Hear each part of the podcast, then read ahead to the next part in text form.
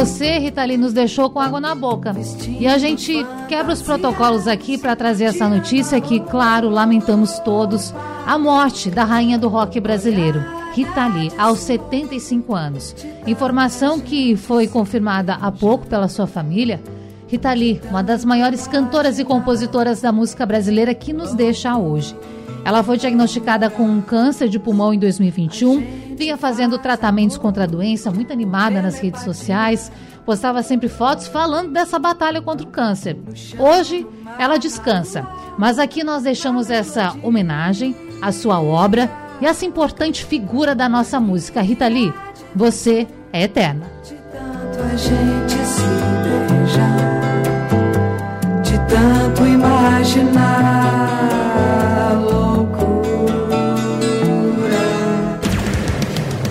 Atenção emissoras de rádio do Sistema Jornal do Comércio de Comunicação. No ar, debate em rede. Participe!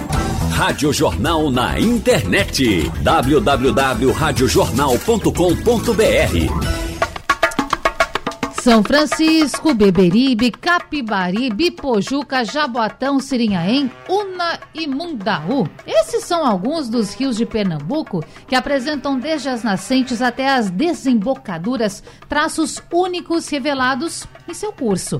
Os rios contam a história e a geografia pernambucana.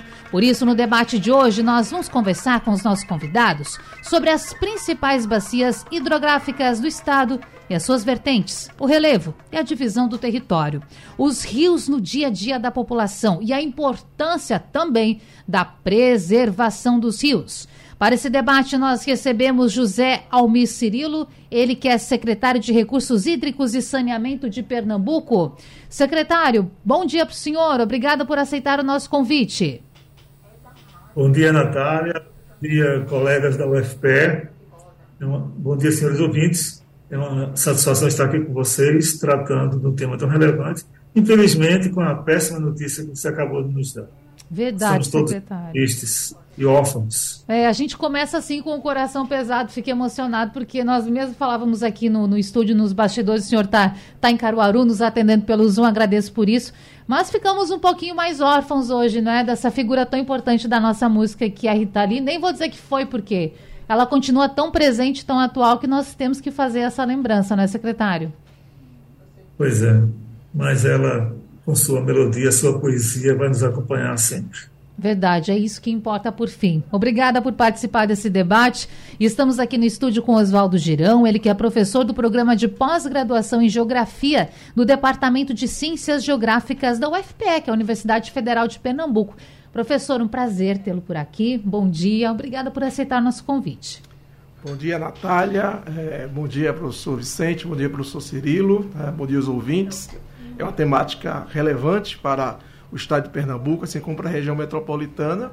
E vamos é, tentar elucidar alguns aspectos acerca justamente dessa dinâmica. Lamentavelmente, mais uma vez, reiterando o que foi dito pela Natália, professor Cirilo, infelizmente com essa péssima notícia, com o falecimento da Rita Lee, que é um ícone da nossa música e que vai deixar muitas saudades. Verdade. A gente faz esse debate também em homenagem a ela hoje, trazendo muita informação, muito serviço para o nosso ouvinte que está acompanhando esse debate. E para fechar, nosso time de hoje, Bill Vicente, historiador e professor do Departamento de História da Universidade Federal de Pernambuco, a UFPE. Professor, um prazer também imenso tê-lo por aqui. Bom dia. É um prazer muito grande estar de volta, Natália, estar aqui na, na Rádio Jornal, essa rádio que faz parte do rio da minha vida.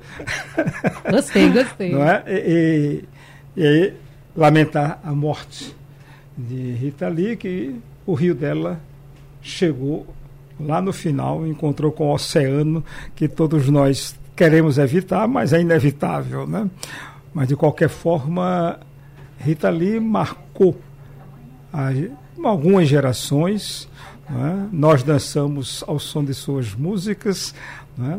e ela faz parte um pouco da nossa existência. Não é? Então, mas muito contente de estar aqui com o professor Cirilo, com o professor Girão, não é? e vamos ver o que é que a gente pode auxiliar nesse debate na minha área, que é uma área um pouco mais difícil, porque é mais intangível ao mesmo tempo, tangível em excesso. Ah, mas com certeza vão colaborar muito. Gente, eu até Falava secretário e professor nos bastidores antes aqui com os nossos convidados que estão no estúdio sobre como as pessoas têm interagido. A gente nem estava com o debate no ar, o ouvinte já estava participando muito. Por isso eu quero reforçar aqui. Nós estamos com uma enquete no Instagram da Rádio Jornal. Muito fácil, bota lá no Instagram Rádio Jornal. Você vai ver, nós estamos lhe perguntando o, que você acha sobre a preservação dos rios em Pernambuco. Fala da sua realidade. Você vive perto de um rio? Nasceu, cresceu perto de um rio? Manda sua mensagem lá pra gente. E no WhatsApp da Jornal também também pelo 991478520. Participe, esse debate é para você. Tem ouvinte mandando áudio, mandando texto e a gente está aqui também para lhe atender. Dito isso, eu acredito que precisamos começar falando sobre as principais bacias hidrográficas aqui do estado, São Francisco, também o Oceano Atlântico. Aliás, Oceano Atlântico de maneira resumida, né? Atlântico Nordeste Oriental, é isso? Tá certo? Vocês são os especialistas, é isso, professor Oswaldo. E, claro, a importância do Rio São Francisco também para o Estado. Bem, Natália, é, a grande rele a relevância relacionada ao São Francisco é justamente a possibilidade que o rio ele proporciona ao Estado, na sua margem esquerda, para abastecimento, né, principalmente do que chamamos de sertão do São Francisco, né, a cidade petrolina que sobressai e outros municípios que ficam à margem. É, mas além do São Francisco, nós temos grandes rios no estado, como é o caso do Pajeú, no Sertão Central, Goiânia, no, no, na zona da Mata Norte, o, Una na Mata Sul, né? E os rios tradicionais aqui da região metropolitana, o Tigipió, o Bibiribe e o Capibaribe. É, então, todos esses rios eles têm uma relevância justamente do ponto de vista não só da questão do abastecimento, a criação de barragens, né, mas também questões relacionadas também à própria é, vivência de determinados indivíduos. Né, ou seja, o cotidiano de muitas pessoas eles foram baseados justamente na moradia próxima a um canal fluvial. É o caso do Bibiribe, do Capibaribe. O professor Vicente vai ter muito mais é, competência nesse aspecto para é, retomar um pouco essa história. E nesse aspecto, Pernambuco é até bem servido de bacias hidrográficas, mas a questão é que o Estado ele tem regimes climáticos diferenciados. Né? Então, se tomarmos por base, por exemplo, a região metropolitana e a, a, zona da mata, nosso regime de chuva abarca os, a, as estações de outono e inverno, né? um pouco o verão, enquanto que o sertão, o verão outono. Tá? E o agreste, coincidentemente, ele abarca esses períodos que vão do verão, do outono e do inverno, mas o professor Cirilo tem mais, tem mais é, é, pertinência nesse aspecto, é justamente uma região que padece um, com talvez uma, uma, ausência de água nas torneiras mais do que o sertão central e o sertão do São Francisco. Então, esses regimes diferenciados do ponto de vista climático nos dá justamente esses aspectos de ausência de água, é, vamos dizer, constantemente nas torneiras, justamente por conta dessas ausências relacionadas muitas à dinâmica climática que a gente percebe. Né? E, ademais, é, é, é, algumas questões realmente também de majoração da oferta de água a, para algumas áreas também é um aspecto também negativo no que se refere justamente à possibilidade de majorar essa oferta. A água é uma matéria, uma matéria que se torna justamente um recurso, né? e a partir do momento que ela se torna um recurso, esse aproveitamento se dará para o abastecimento, para a produção agrícola, para o lazer, né? como algumas cidades, como é o caso de, de, de, de Paris com, com Sena, como é o caso de Frankfurt com Reno, que são áreas onde você tem uma atividade turística, né? e algumas vezes até se fala com relação à questão do próprio Capibaribe que no passado, inclusive, havia passeios né, da década de 1970, mas que foram restritos desde então. Então, temos esse potencial. Então, os rios uhum. pernambucanos têm forte potencial, rios da região metropolitana também, fazendo necessário algumas ações de planejamento e gestão para o seu pleno aproveitamento. Eu quero já falar dessa vivência, professor Bill Vicente, porque o professor Oswaldo falou sobre a navegabilidade, a utilização do rio, e aí a gente escuta tanto falar sobre a Veneza brasileira, Recife. Bom, a gente de fato está numa condição de, de poder ser a Veneza brasileira. Por que não o Rio não está mais incorporado na vida das pessoas? E aí, obviamente, eu estou falando de Capibaribe, mas é vivência. Os pescadores, as pessoas que tiram o sustento do rio. Como está esse dia a dia? Os, os rios são estradas, né? Os rios são estradas. Hoje a gente não vê o rio como o lugar por onde as pessoas andavam em busca do lugar onde ficar. Né? Vamos tomar é, é essa ideia básica. Então, Pernambuco está ocupado da forma que está hoje, em grande parte pelos rios, porque foi subindo os rios né, que as pessoas foram estabelecendo os povoados, foram mais tarde o surgimento das cidades. Quer dizer, sai do Recife, por exemplo, é o caso do Capibaribe, né, sai do Recife, vai subindo, vai Paudalho, São Lourenço, Paudalho, Carpina, Limoeiro, né, e depois vai até, até Poção. É um caminho e foi por aí que no século XVII foi se formando o Pernambuco do chamado agreste é, setentrional. Né? É, e também aí você tem a mesma coisa lá embaixo, né? no São Francisco, já no século XVI, né? é, é, o caminho. Né? O, o Frei Martinho de Nantes sobe para conhecer até onde vai o São Francisco, que era quase praticamente na sua totalidade, ele era pernambucano, né? sempre foi, na sua totalidade. Historicamente, ele foi perdendo, as, talvez porque os pernambucanos da época não o ocupassem, né? o colocassem em segundo plano aquela região. Né? Só recentemente Pernambuco descobriu o sertão, né? de certa forma.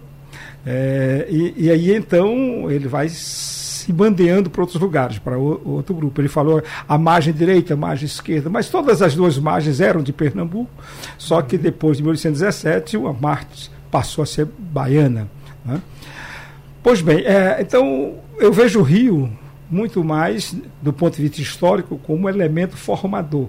Se você vai por, pega o Ipujuca, vai subindo, tudo, todo, todo o pessoal sai do, do Atlântico, né? E vai penetrando para chegar no sertão. No caso do a subida do Capibaribe, né?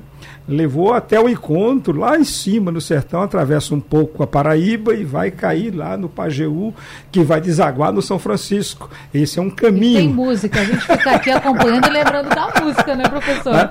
Exato. Então, a, a, esse é o movimento dos rios. No caso de, de Goiânia, né, tem o rio Goiânia. O rio Goiânia é a confluência de vários rios, né, confluência do Tracunhaém, confluência do, uh, do Capibaribe Mirim, né? E, e, aí foi subindo aí que vai também se colocando em busca. No século XVI e XVII, ao lado dos rios, né, mais do que residências, foram sendo construídas uh, engenhos. Né? Os engenhos, que vão a produção de açúcar, né? e, e, isso vai dar um, um certo sentido a Pernambuco, do qual ele ainda não conseguiu se safar. Né? Pernambuco, ele ainda é açúcar. São Paulo se fez com café, mas hoje São Paulo não é mais café. Mas Pernambuco continua entranhado, parece que virou diabetes. tá ligado? E, e, e, por isso, quando a gente fala de rios de Pernambuco, né, e esse é um problema, a gente lembra sempre de Capibaribe. E até esquece o Ipujuca, até esquece o Serinhaém, que estão aqui no litoral. Né, porque é, tudo ficou em torno dos engenhos aqui do Capibaribe e do Beberibe.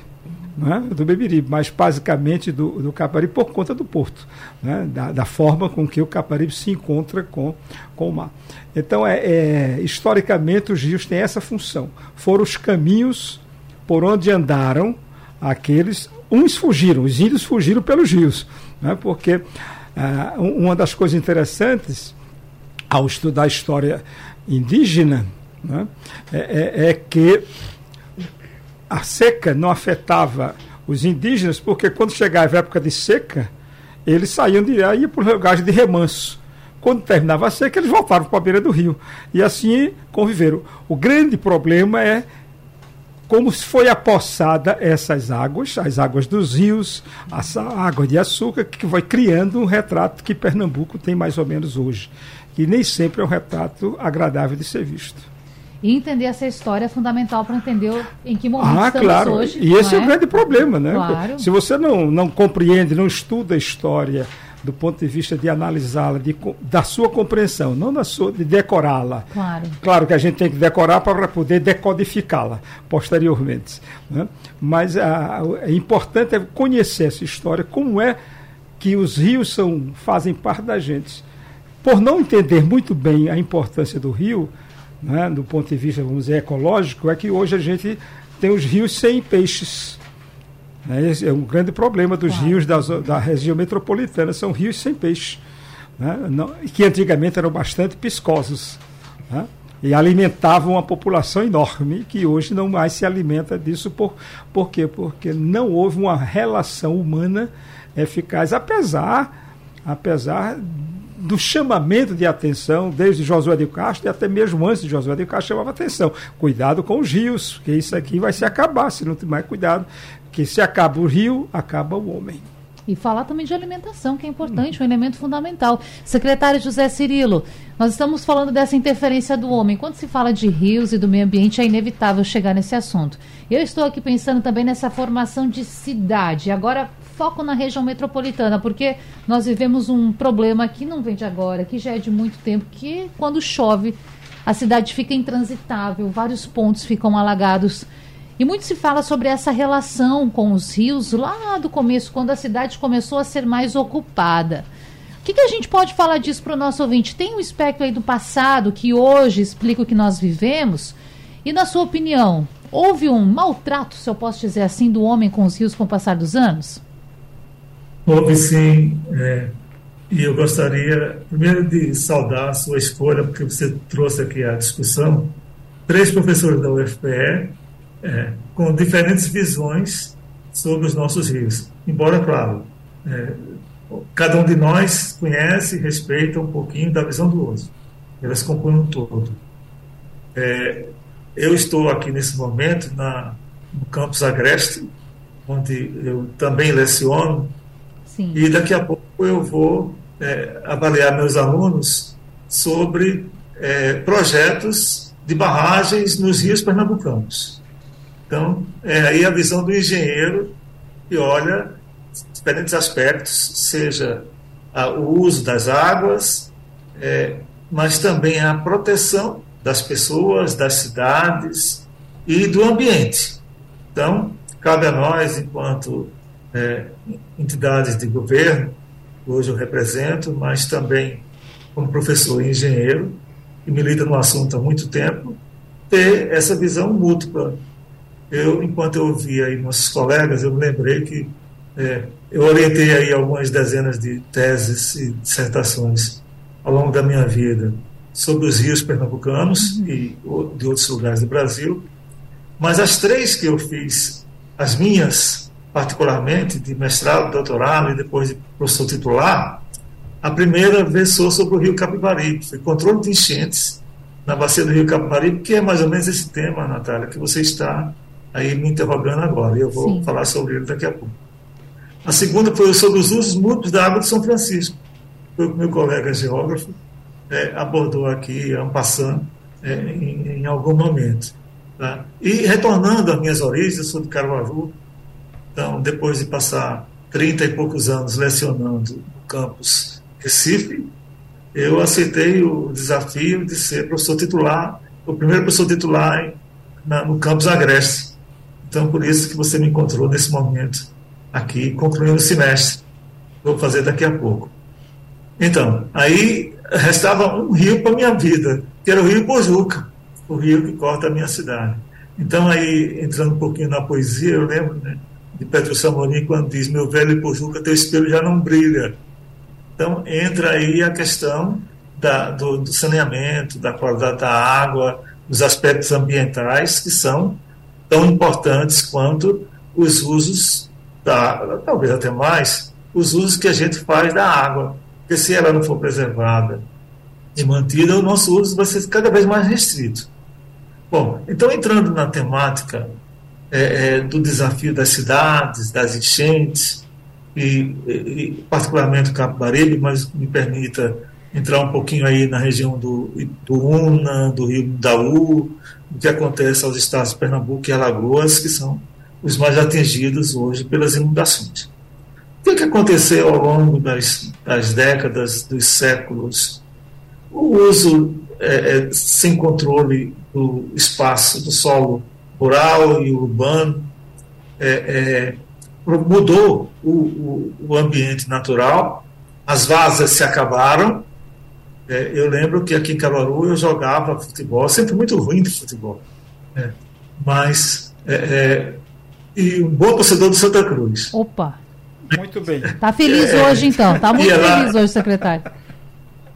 Ia lá para as várzeas do, do Ipojuca é, jogar futebol. Normalmente eu só jogava porque eu era o dono da bola, tá? mas eu era insistente. E olhando lá, cada vez que eu passo ali, cadê as várzeas? Não tem mais nada, nada. Absolutamente tudo construído. Então, o que foi que aconteceu? É, as pessoas, as edificações, roubaram o espaço natural do rio. Então, o rio não tem para onde se espraiar. É, é, o rio tem o que a gente chama, nosso amigo geógrafo vai ratificar o que estou dizendo, seu leito natural de inundação. É, então, na hora que esse leito é ocupado, ele vai, é, quando as chuvas vêm, e elas vêm sempre, às vezes demoram, mas vêm, ele vai procurar seu espaço natural. Aí daí vem as inundações. Aí nós, engenheiros, aí se eu colocar o meia-culpa, é, é, cada um de nós, começamos a procurar soluções artificiais. Vamos fazendo canais, vamos fazendo sistemas de drenagem. É, é, e esses sistemas muitas vezes não conversam com os demais sistemas físicos das cidades. Então, a drenagem é, é, é, é interrompida quando se vai fazer uma ponte, quando se vai fazer um, um, uma tubulação, é, seja para que for. Então, aí esse, sabe, esse desencontro de planejamento, que é uma das coisas que a gente precisa é, trabalhar muito melhor nessa relação cidade e ambiente, gera todas essas dificuldades. Aliado a isso, o, acontece, na medida que a urbanização cresce, os picos das enchentes se tornam mais elevados e mais rápidos. Consequentemente, o sistema de drenagem, que eventualmente até são bem projetados, não conseguem dar vazão adequada a, a, a, ao volume de água que vai chegando por conta dessa é, impermeabilização do solo. É, e tem um fator complicador que são as mudanças climáticas que estão mais que configuradas. Então, a gente, é, olhando, por exemplo, Recife e Olinda são cidades baixas, é, muitos lugares até muito próximos ao nível médio dos mares. na medida em que o, a, a, esperada elevação do nível médio dos mares até o ano 2100, que pode chegar a 80 centímetros, é, for acontecendo, isso vai provocar remansos que já acontecem nos dias de hoje, é, mas cada vez mais acentuados. Então, a dificuldade de drenar as águas vai crescendo. A engenharia tem soluções para isso? Tem, sim, tem. É, é, há pouco, uns dias atrás, a nossa governadora, que é o Lira, recebeu no Palácio, eu fui, estava com ela, uma, uma equipe da, da Embaixada dos Países Baixos, uhum. né, Holanda no primeiro momento, recentemente o Reino Unido, e vieram aqui é, trocar ideias, prontificar, etc. E esse país vive com isso historicamente. Então existem soluções. Soluções técnicas existem. Só que é, é, nós estamos, assim, não estamos reparando o erro, o erro histórico que nós, cidadãos, planejadores, cometemos ao longo dos anos. Estamos criando paliativos né, é, é, para conviver com isso. Mas é, é, o que nos resta. Então, o estrago foi feito. Então, nós vamos ter que instalar mais sistemas de bombeamento nas partes baixas de cidades como Recife, por exemplo. É, Porto Alegre, como uma clara situação dessas, é, como em muitos lugares da cidade estão tem problemas severos de escoamento das suas águas de drenagem, tem muitos pontos de bombeamento onde a água é, é, transpõe diques para levar para os rios e canais, como se faz é, em cidades dos Países Baixos. Então, são soluções técnicas que a gente vai ter que uh, utilizando ao longo do tempo. Barragens. Barragens são inevitáveis. hoje nós temos um grande elenco de, de barragens é um grande conjunto de barragens, grande não, já um significativo é, conjunto de barragens instalados no, no, estado, em diversas regiões. Hoje são quantas, secretário? O senhor lembra? Oi? Hoje são quantas? Desculpe interrompê-lo. Não, na Bacia do Capibaribe, nós começamos aqui é, é, já uma na, na, na, cidade de Santa Cruz, depois temos a maior delas, que é Jucazinho, é, é, depois temos a barragem de Carpina, que é o pulmão do controle de da região metropolitana.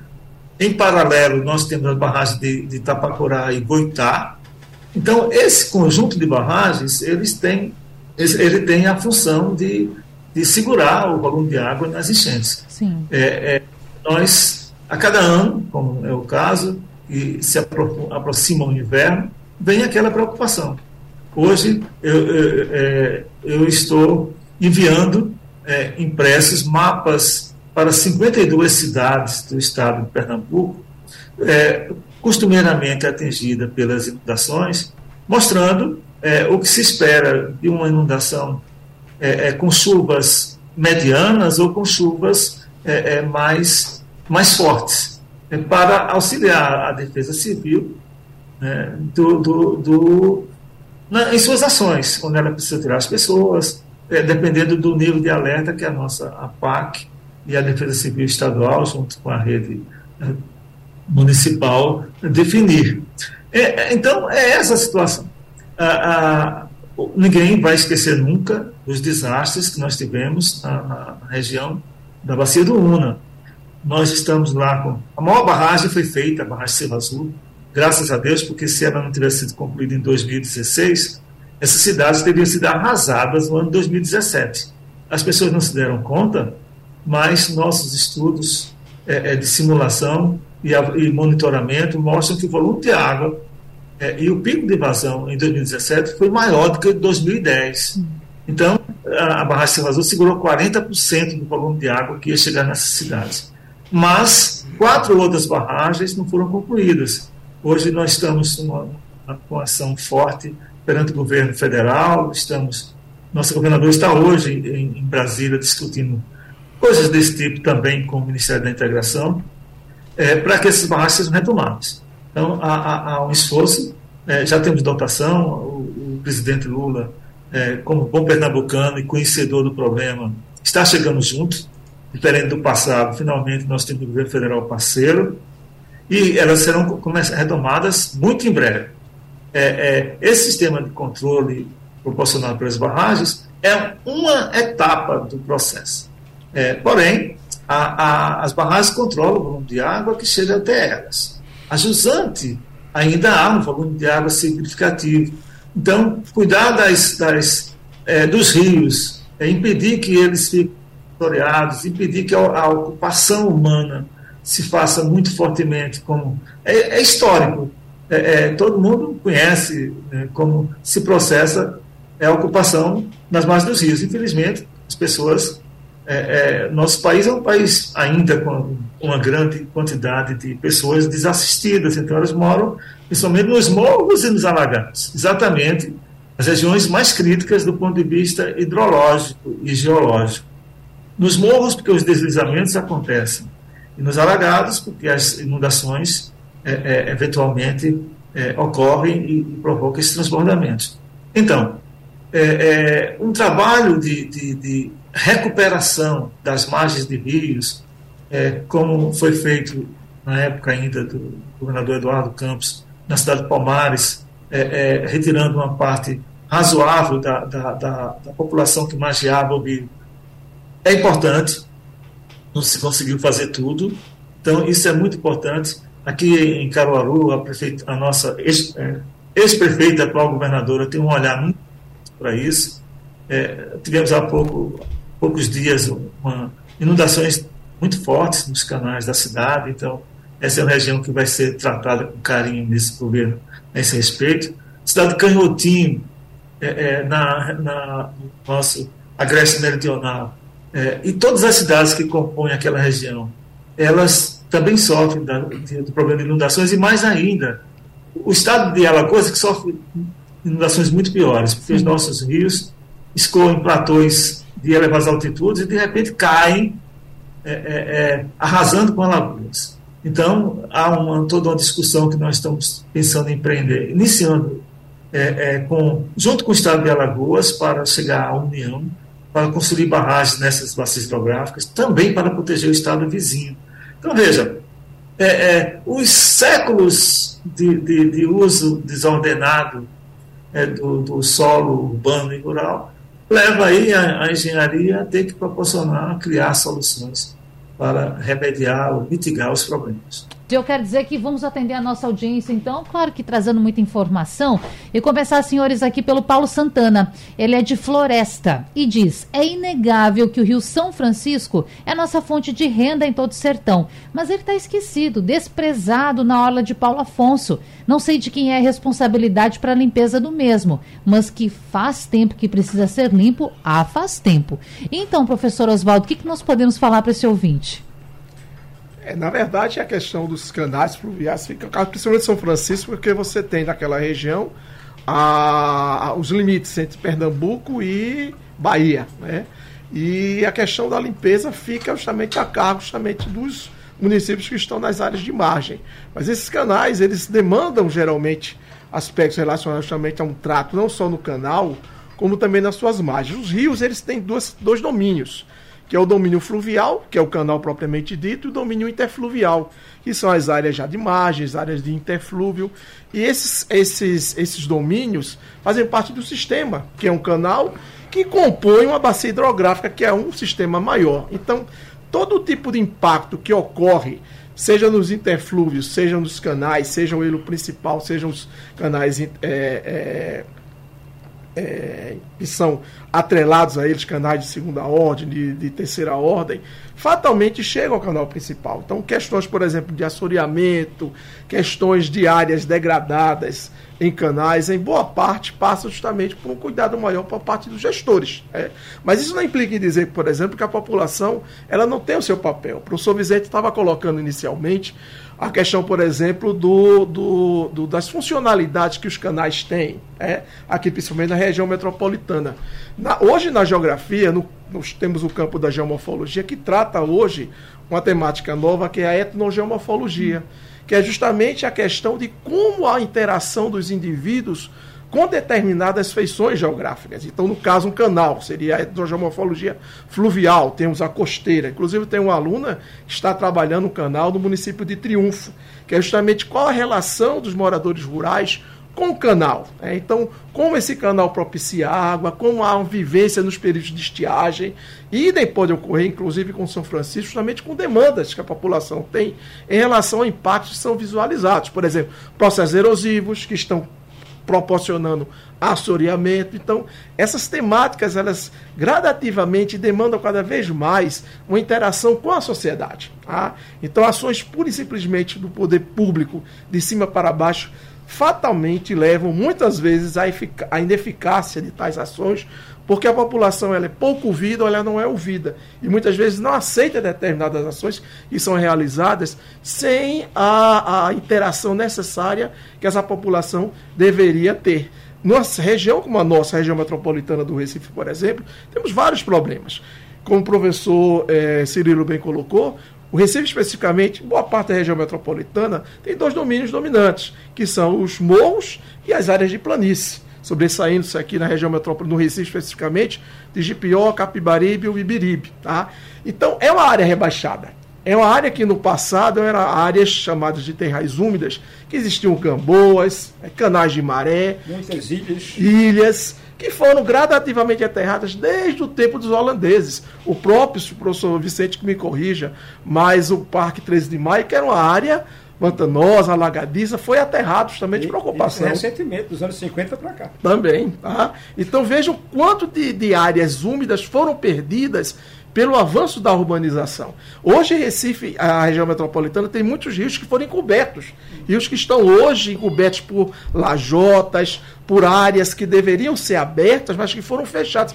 É por isso que existe tanto alagamento né, em áreas do Recife, porque eram domínios fluviais que foram ocupados, que foram aterrados, que desapareceram, e aí inundações, alagamentos, que nada mais são respostas dos índices altos de precipitação, que talvez se tornem até mais intensos com o aquecimento global, que a gente vislumbrou, por exemplo, ano passado, entre 20, 27 e 28 de maio, com aquela chuva que suplantou 200 milímetros. Era o período de laninha, vamos entrar agora no El Ninho, vamos sentir como provavelmente haverá uma diminuição, uma menor recorrência de chuvas, mas momentos de laninha são momentos críticos que os últimos três anos demonstrou a necessidade do cuidado de ações não só estruturais, mas também não estruturais. O professor Cirilo bem colocou, impermeabilização né, dos solos, né, porque não liberar os quintais antigamente das casas não tinham lajotas. As frentes de prédios, de casa, não tinham lajotas. Então, havia infiltração. Hoje, gradativamente, essa infiltração vem diminuindo pela impermeabilização. Aí há um aumento do escoamento superficial, um aumento da vazão e o pico de vazão dos canais são alcançados rapidamente. Então, tudo Sim. isso é a consequência dessa urbanização intensa e extensiva que estão gradativamente prejudicando os canais fluviais.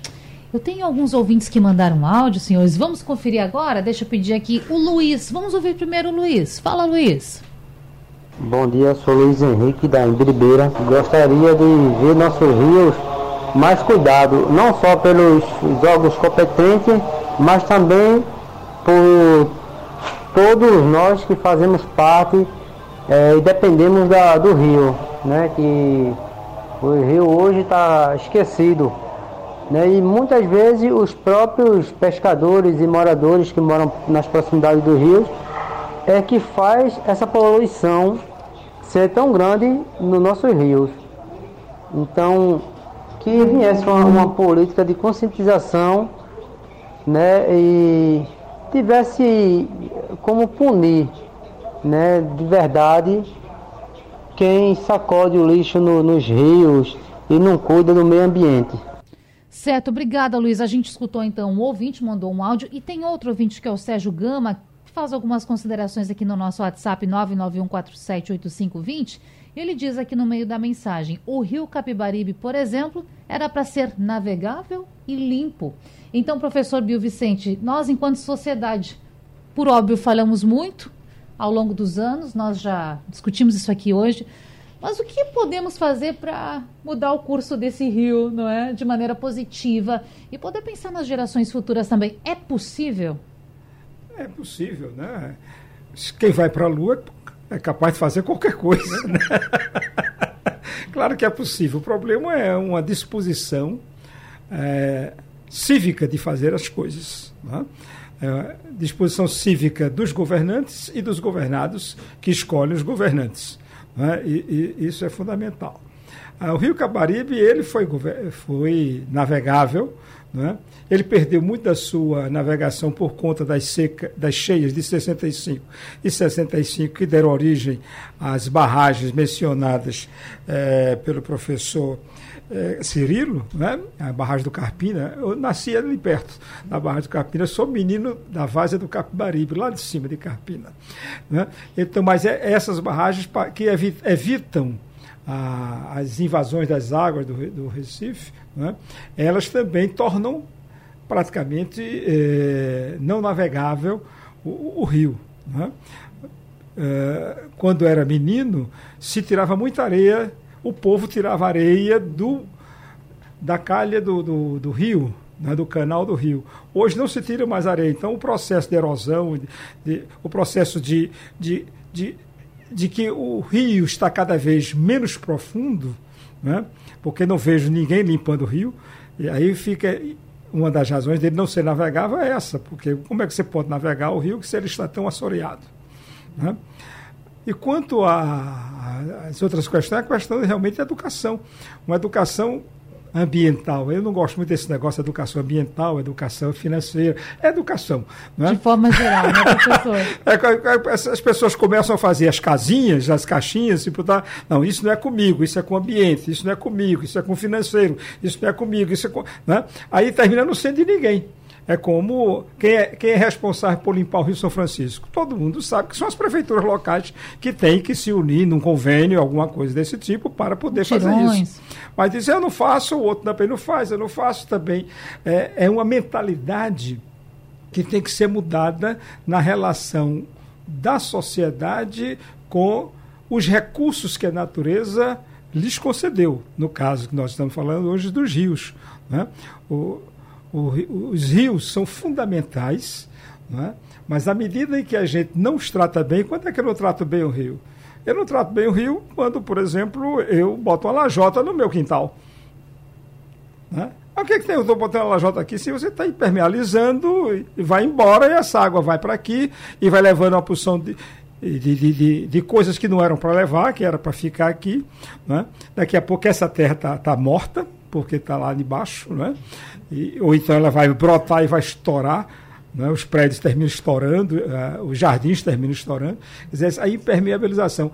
E a impermeabilização só implica também que você não planta árvores. Como não planta árvore, tome calor. Não faz a compensação, né? né? Aí, como você não tem, tem muito calor, você vai, quando vem chuva, não tem árvore que sustente a, a água que passa por, pelo subsolo ou que absorva isso. Então, os rios vão sofrer muito isso. Some-se o descaso das garrafinhas PET, né? o descaso das pontas de cigarro, o descaso de, que nós temos de jogarmos tudo fora. Né?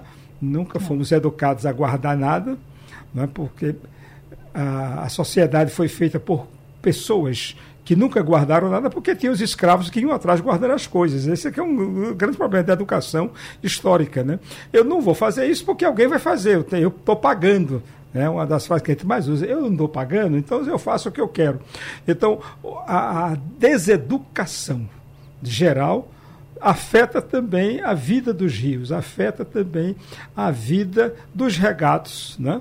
Ele está falando aqui do, do, eu falo do Parque 13 de Maio, né, que começou a ser aterrado nos anos 30, né, e a grande avenida, essa, essa belíssima avenida uh, Mário Melo, era um, o rio que, que passava né, na, na, nessa rua da Aurora, havia várias pontezinhas né, que fazia tudo isso desapareceu. Quer dizer, quando a gente conta isso para uma pessoa de 40 anos, hoje, ela diz, você está inventando. Verdade. Né? né? quando eu digo que eu vi essas coisas, as pessoas dizem, mas como é que Recife é desse jeito? Né? Quem tem a minha idade, quem tem a idade da gente, da, depois de 65, tem uma, uma, uma visão da sociedade que é diversa. E claro, de certa maneira, a minha geração foi responsável por esse descaso, foi responsável por não levar em consideração isso, por não educar-se para educar as novas gerações. Esse é um, um problema histórico né, que vem da nossa formação. Uh, e se você não tem essa compreensão histórica, se você não passa essa compreensão histórica, né, os engenheiros e os arquitetos vão pensar muito mas não vão conseguir fazer as mudanças, né, professor Cirilo? Porque se não houver uma relação, como disse o professor Girão, do, do fulano que planeja com aquele que vai sofrer na prática o planejamento, né? E um dos problemas das paradas de ônibus é exatamente essa, que, que quem projeta a parada de ônibus não pega o ônibus. Aí então ele não sabe. Quanto Quanto, de que lado coisas, a chuva né? vem. Não sabe de que lado vem o sol, não sabe de que lado é, vem a chuva e tal. Verdade. Então, todo, é, é, esse é o problema. Quer dizer, tem que haver essa interação entre governantes e governados nesse novo processo de reeducação social, uma reeducação cívica. Perfeito. Tem muito ouvinte aqui no WhatsApp falando sobre o Rio Capibaribe em São Lourenço da Mata. Eu vou destacar aqui a mensagem da Maria. Ela disse o seguinte: quando eu era adolescente, pesquei muito nesse rio. Hoje é depósito de animais mortos. Chega a pena. Isso podia alimentar muito gente, muita gente. Ela tem 73 anos. E com essa mensagem, claro, fazendo uma reflexão e abrindo espaço para o secretário José Almir Cirilo, quero já agradecer, secretário, pela participação e, claro, lembrar que nós temos um caminho muito longo pela frente. Obrigada por esse debate. Tália, obrigado a você. Foi um prazer estar com vocês todos. Eu queria fazer uma reflexão sobre essa questão que você acabou de levantar, é, particularmente ali, Infelizmente, é, como foi tocado aqui pelos nossos colegas, é, a questão de educação é, é fundamental. É, é, o resíduo sólido, principalmente, e você vê até o, o, o, depoimento da ouvinte sobre animais mortos jogados nos rios, nos canais, isso é uma, uma, uma cena terrível, um processo terrível que a gente tem que afastar da nossa realidade. É, muitas vezes o poder público é, gasta rio de dinheiro é, para drenar os rios. Nós fizemos isso no Rio Biberibe alguns anos atrás, é, e os canais que alimentam o Bibiribe, além do próprio Bibiribe, recebendo um volume tremendo, principalmente de resíduos sólidos, porque o problema do resíduo sólido é muito mais forte nas regiões urbanas do que o do, do esgotamento sanitário, que é menos visível e é mais fácil de tratar. Então, aí, o, o, essa é a questão fundamental. Tem que começar pela educação e por bons serviços públicos. E a coleta e, dos, dos, resíduos é, é, é, essencial se a gente quer, é, algum dia, efetivamente, recuperar a qualidade dos nossos rios. É, o, no nosso governo, nós estamos fazendo um esforço tremendo para levantar recursos junto a, ao próprio governo federal, a, a, instituições internacionais, a parceiros privados. O, o, o, primeiro movimento nesse sentido foi feito alguns anos atrás, na parceria público-privada é, para o, o, tratamento, coleta e tratamento de esgotos em Recife, na, na região metropolitana como um todo. Isso vai se estender. É, é, então, porque nós entendemos ao longo das avaliações que não é um problema que se possa resolver do ponto de vista econômico, financeiro, é, é, em pouco tempo. Isso é um processo. Alguém falou aqui do Tamisa. Ora, foram 30 anos num país rico para recuperar minimamente a qualidade, minimamente não, satisfatoriamente a qualidade do Tamisa. Então, o nosso Caparibe, que é o nosso exemplo nesse sentido, não, não vai precisar de menos esforço, menos tempo para que a gente possa recuperá-lo. Então, esse é um compromisso que tem que ser é, é, dos governos municipal, estadual e federal, mas fortemente, talvez principalmente do cidadão, uhum. sabe? O cidadão tem que ser chamado a desempenhar o seu papel, parar de dar as costas para o rio e entender que aquilo ali é um corpo vivo do qual muitas vezes ele depende e se ele não fizer a sua parte, não vai ser a ação só dos governos que vai resolver. Então, Verdade. esse é um compromisso que nós todos é, é, vocês do, do, da, da, imprensa, da comunicação, fazem muito bem isso, sabe? É um desafio da sociedade pernambucana, brasileira, para que a gente consiga efetivamente superar. E que possamos evoluir, quem sabe, num próximo debate, trazendo notícias pouco mais positivas também para o nosso ouvinte. O relógio persegue a gente, infelizmente. Queria continuar com vocês aqui por muito tempo, mas me resta agradecer professor Oswaldo Girão, também professor Bio Vicente, por esse debate tão importante, construtivo, trazendo base, informação e pensando numa sociedade melhor. Somos sonhadores, talvez utópicos, mas muito obrigada, gente, por esse debate. Muito obrigado por me convidar e participar que desse isso. debate. Obrigada, professor. Obrigado, Natália, pela participação, a temática relevante, né? E só fazendo uma pequena propaganda aqui, no próximo mês de outubro nós teremos o quinto simpósio de Geografia Física do Nordeste aqui na UFPE. Vamos ter uma, uma, um eixo temático que é justamente sobre bacias hidrográficas, análise ambiental e segurança hídrica, que vai avaliar justamente a situação de rios no nosso estado e a nível regional também. E vamos aprofundar mais esses debates relacionados aos ambientes fluviais. Tá? Importante acompanharmos isso. Obrigada, gente, Obrigado. por esse debate tão enriquecedor. Amanhã estou de volta, nos encontramos. E esse debate fica à disposição no site da Radional Naba Podcasts. Pode ouvir e reouvir. Até mais. Sugestão ou comentário sobre o programa que você acaba de ouvir, envie para o nosso WhatsApp 99147 8520.